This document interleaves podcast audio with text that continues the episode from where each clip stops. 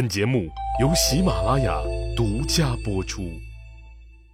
上集咱们说到，刘邦建立汉政权以后，发布了一系列稳定天下和恢复农业生产的政策，让饱受战火创伤的大地逐渐恢复了生机，得到了老百姓的一致拥护。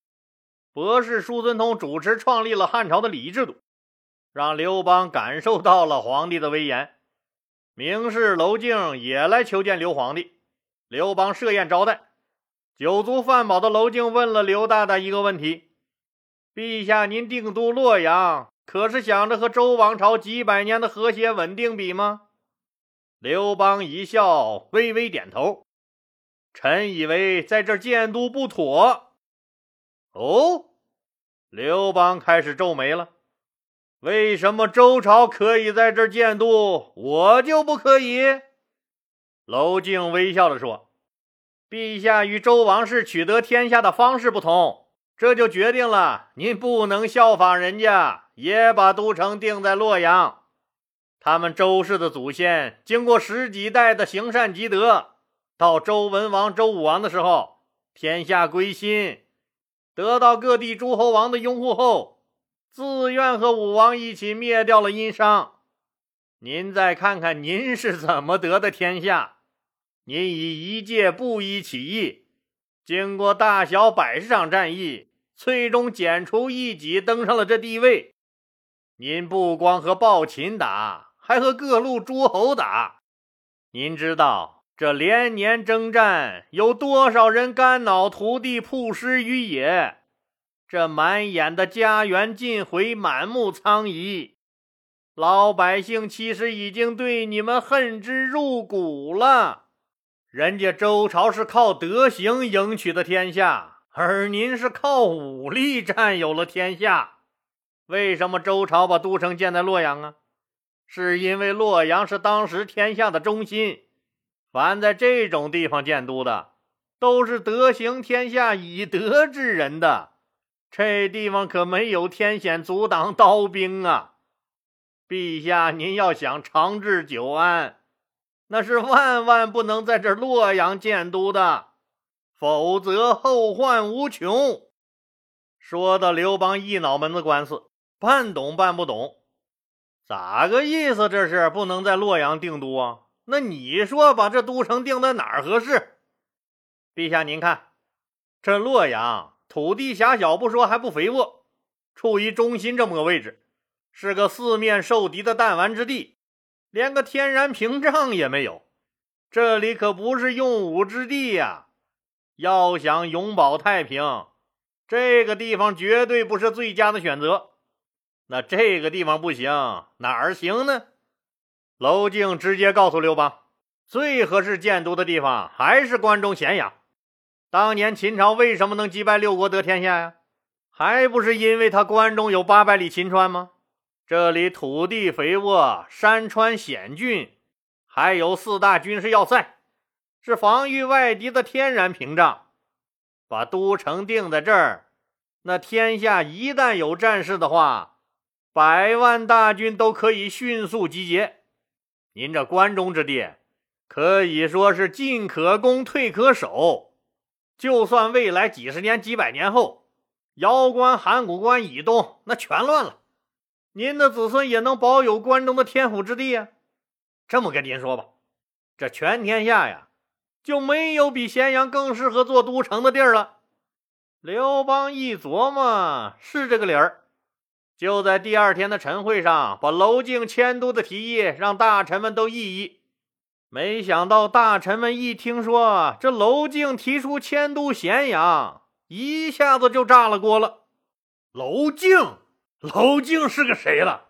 这他妈裤裆大了，什么鸟他妈都有。这不就是信口开河吗？人家周王定都在洛阳，那一统天下就是好几百年。咸阳，晦气，多晦气！大秦帝国十几年就完蛋了。这看来，人民群众中有坏人呐。可不咋的，这路货色。最擅长用萌萌哒书呆子外表装人畜无害，实际上最心术不正了。等哪天我见了，揍他一顿。臭老九骨头软，一吓唬就尿一裆，看他以后再敢瞎逼叨叨。对，揍他，揍他！刘邦这下子为难了，这到底是迁都还是不迁呢？刘邦也一时没了主意。看看这满朝的大臣，个个义愤填膺，那也不像是能商量出个结果的样子。刘邦决定，那还得去问问，自从楚汉争锋胜利后，就一直托病闭门不出的张良。面对刘邦的询问，张良告诉刘老大：“咱们那帮子老伙计，你家乡沛县还有附近丰县、砀县这几个地方的人居多。这些人之所以反对迁都咸阳，最主要的原因是洛阳离他们家乡近得多。”他们不愿意去远离家乡的咸阳，我觉得人家娄敬说的对，建都关中比建都洛阳要合适的多了。听了张良的话，刘邦恍然大悟，哦，自己终于明白了，之所以他们义愤填膺的反对迁都，那原来是损害他们利益了。就在大臣们还唧唧歪歪的时候，刘邦宣布迁都咸阳。但问题又来了，当年项羽在咸阳大肆杀戮，把位于渭河北边的咸阳城毁得不像样，还一把火烧了阿房宫，大火整整烧了三个月，现在已然是一片废墟，根本住不了人。那怎么办？能怎么办？重新修呗。这下子大总管萧何可有事干了。经过实地考察论证。渭河北面的老咸阳城恢复起来是比较难的，就奏请刘邦同意，在渭河南面这个当时的城乡结合部，那重新为刘邦修建宫殿，把行政中心设置在渭河以南这片土地上。为了实现长治久安的美好愿景，刘邦把新都城命名为长安。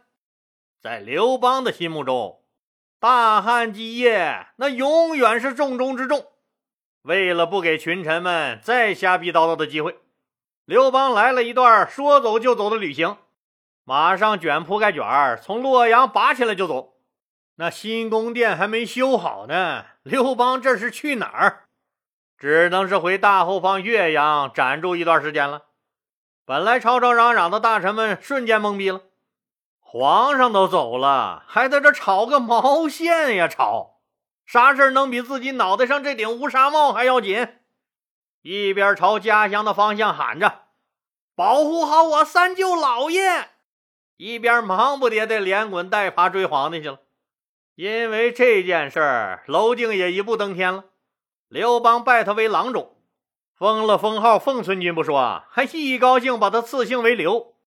从此天下再没了穷秀才娄敬。只有奉春军刘敬，刘敬眼光确实独到。后来还发生了一件事儿，让刘邦更加器重他了。这个咱们以后会讲到。现在诸侯王们也早就回自己的封地享福了，新都城也在加紧建设中，推行的一系列休养生息政策也取得了一定的成效。如今天下已定。当年那么多人，那鞍前马后、拼死拼活、加班加点、毫无怨言的给你刘老大出去砍人，那谁还不是图个功名利禄？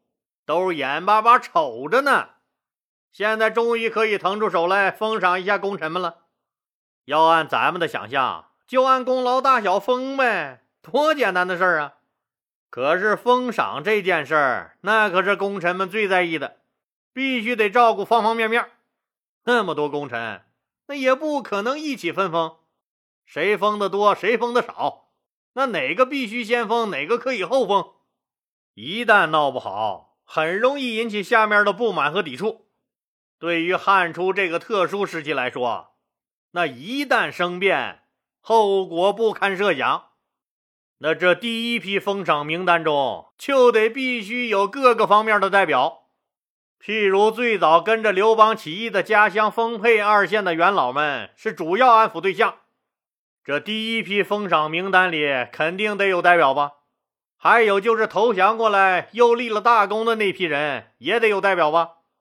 还有就是像萧何他们这些大后方的工作人员，以及陈平他们这些个秘密战线上的谍报人员，那也得有代表吧？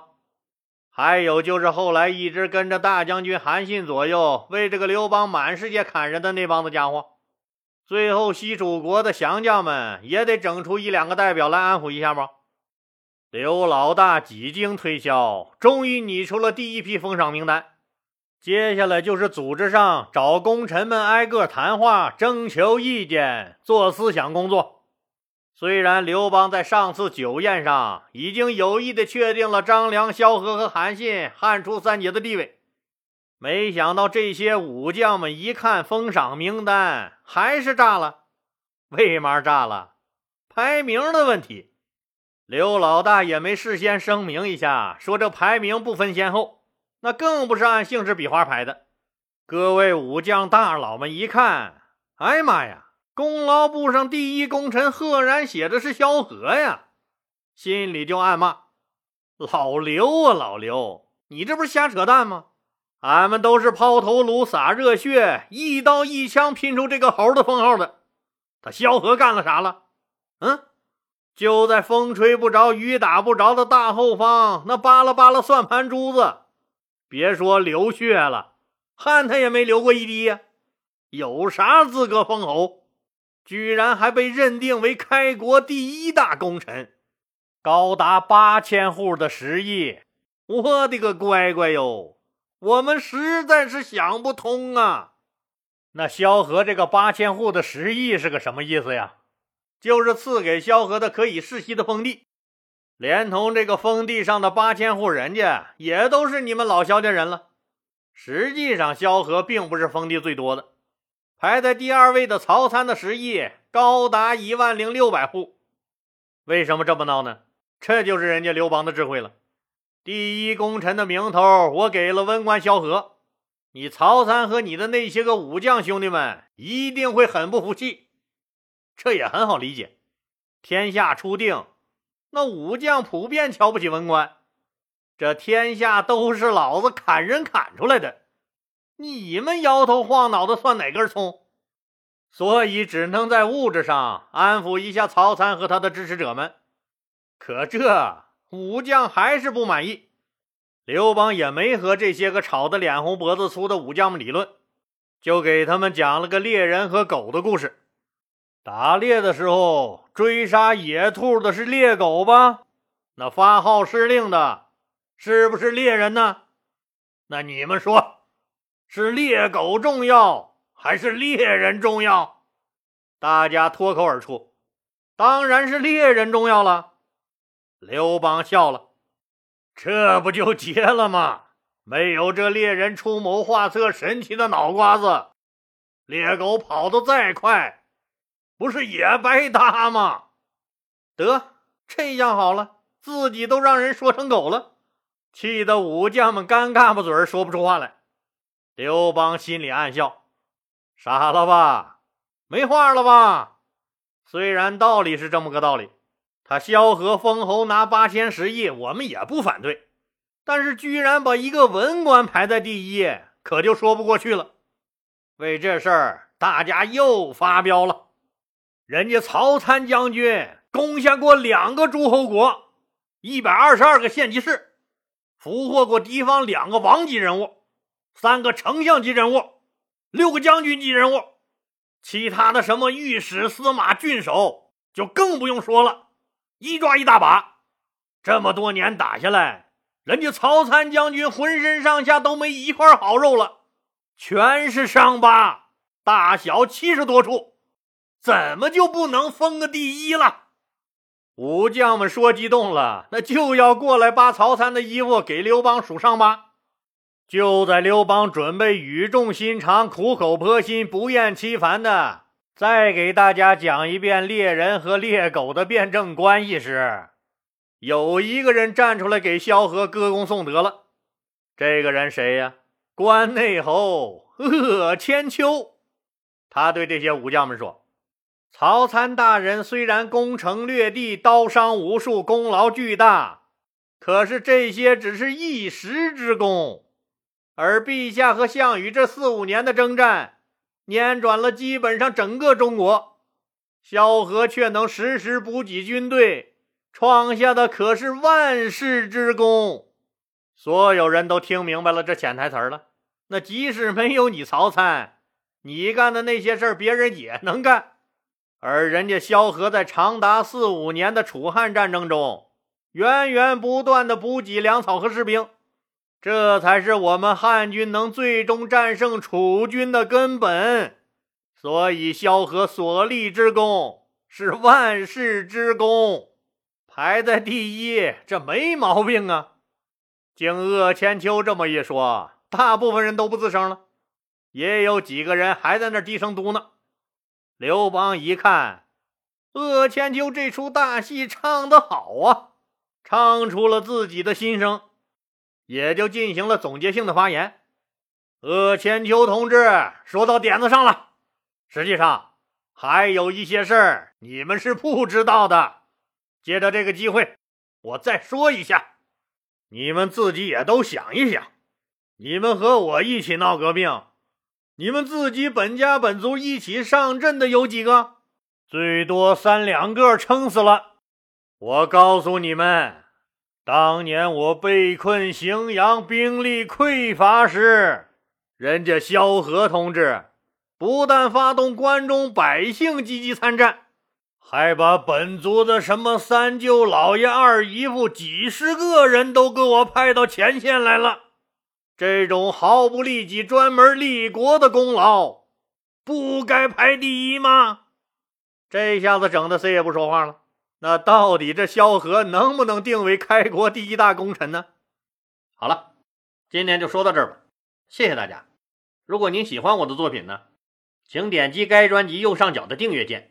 喜马拉雅对本专辑提供免费的订阅服务，订阅以后，节目有更新就自动显示在节目列表中了。方便您的收听，更欢迎老铁们打赏、点赞、评论、转发和分享，谢谢。